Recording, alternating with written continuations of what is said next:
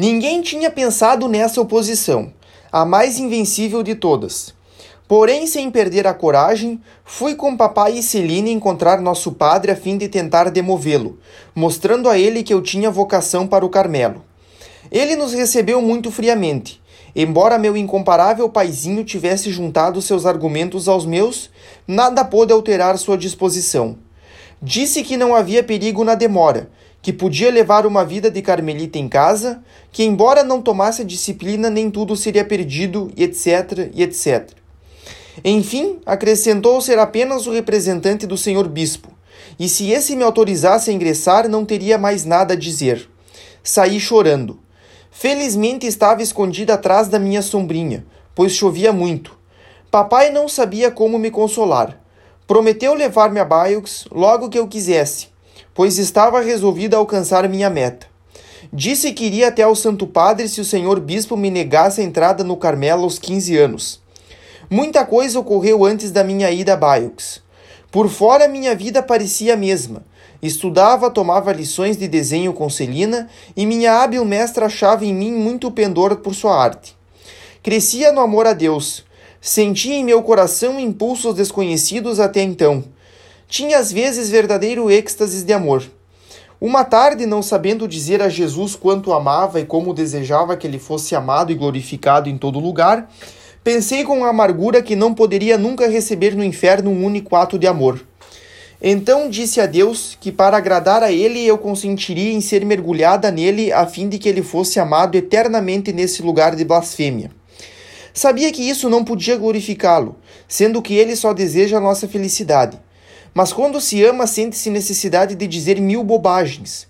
Se eu falava assim, não é porque não desejasse o céu, mas então meu céu consistia só no amor, e sentia como São Paulo que nada poderia separar-me do objetivo divino que me seduzira. Antes de deixar o mundo, Deus concedeu-me a graça de contemplar de perto almas de crianças. Sendo a última da família, nunca tinha tido essa felicidade. Eis as tristes circunstâncias que me levaram a isso. Uma pobre mulher, parente da nossa empregada, morreu jovem deixando três criancinhas. Durante sua doença, guardamos em casa as duas meninas, tendo a mais velha apenas seis anos. Cuidava delas o dia todo e era uma grande satisfação para mim ver com quanta candura acreditavam em tudo o que lhes dizia. É preciso que o santo batismo deposite nas almas um germe muito profundo das virtudes teologais para que se manifestem desde a infância, e que a esperança dos bens futuros baste para fazer aceitar sacrifícios. Quando queria ver minhas duas meninas bem conciliadas, em vez de prometer brinquedos e bombons àquela que cederia em favor da outra, falava-lhes das recompensas eternas que o menino Jesus daria no céu às crianças bem comportadas. A mais velha, cuja razão começava a se desenvolver, olhava-me com olhos brilhantes de alegria. Fazia-me mil perguntas gentis sobre o menino Jesus e seu belo céu, e prometia-me com entusiasmo ceder sempre em favor da irmã, dizendo que nunca na vida esqueceria o que lhe havia dito a grande senhorita, pois era assim que me chamava. Vendo de perto essas almas inocentes, compreendi ser grande infelicidade não formá-las bem desde seu despertar, quando são como uma cera mole sobre a qual se pode depositar tanto as impressões das virtudes como do mal. Compreendi o que Jesus disse no Evangelho, que seria melhor ser lançado ao mar do que escandalizar uma só dessas crianças. Ah, quantas almas chegariam à santidade se fossem bem dirigidas! Sei que Deus não precisa de ninguém para realizar sua obra, mas assim como permite a um hábil jardineiro cultivar plantas raras e delicadas, ele dá para isso a ciência necessária, reservando para si a tarefa de fecundar, assim também Jesus quer ser ajudado na sua divina cultura das almas. Que aconteceria se um jardineiro desajeitado não enxertasse direito suas plantas? Se não soubesse reconhecer a natureza de cada uma e quisesse fazer brotar rosas num pessegueiro, faria morrer a planta, que toda a vida era boa e capaz de produzir frutos.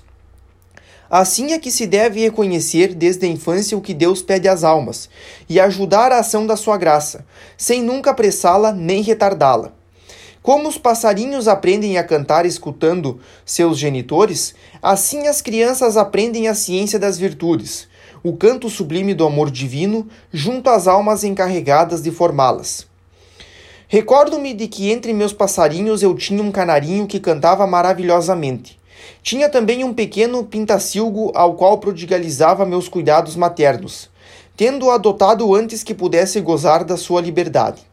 Esse pobre prisioneirinho não tinha paz para ensiná-lo a cantar, mas ouvindo o dia todo seu companheiro canarinho soltar alegres trinados, quis imitá-lo.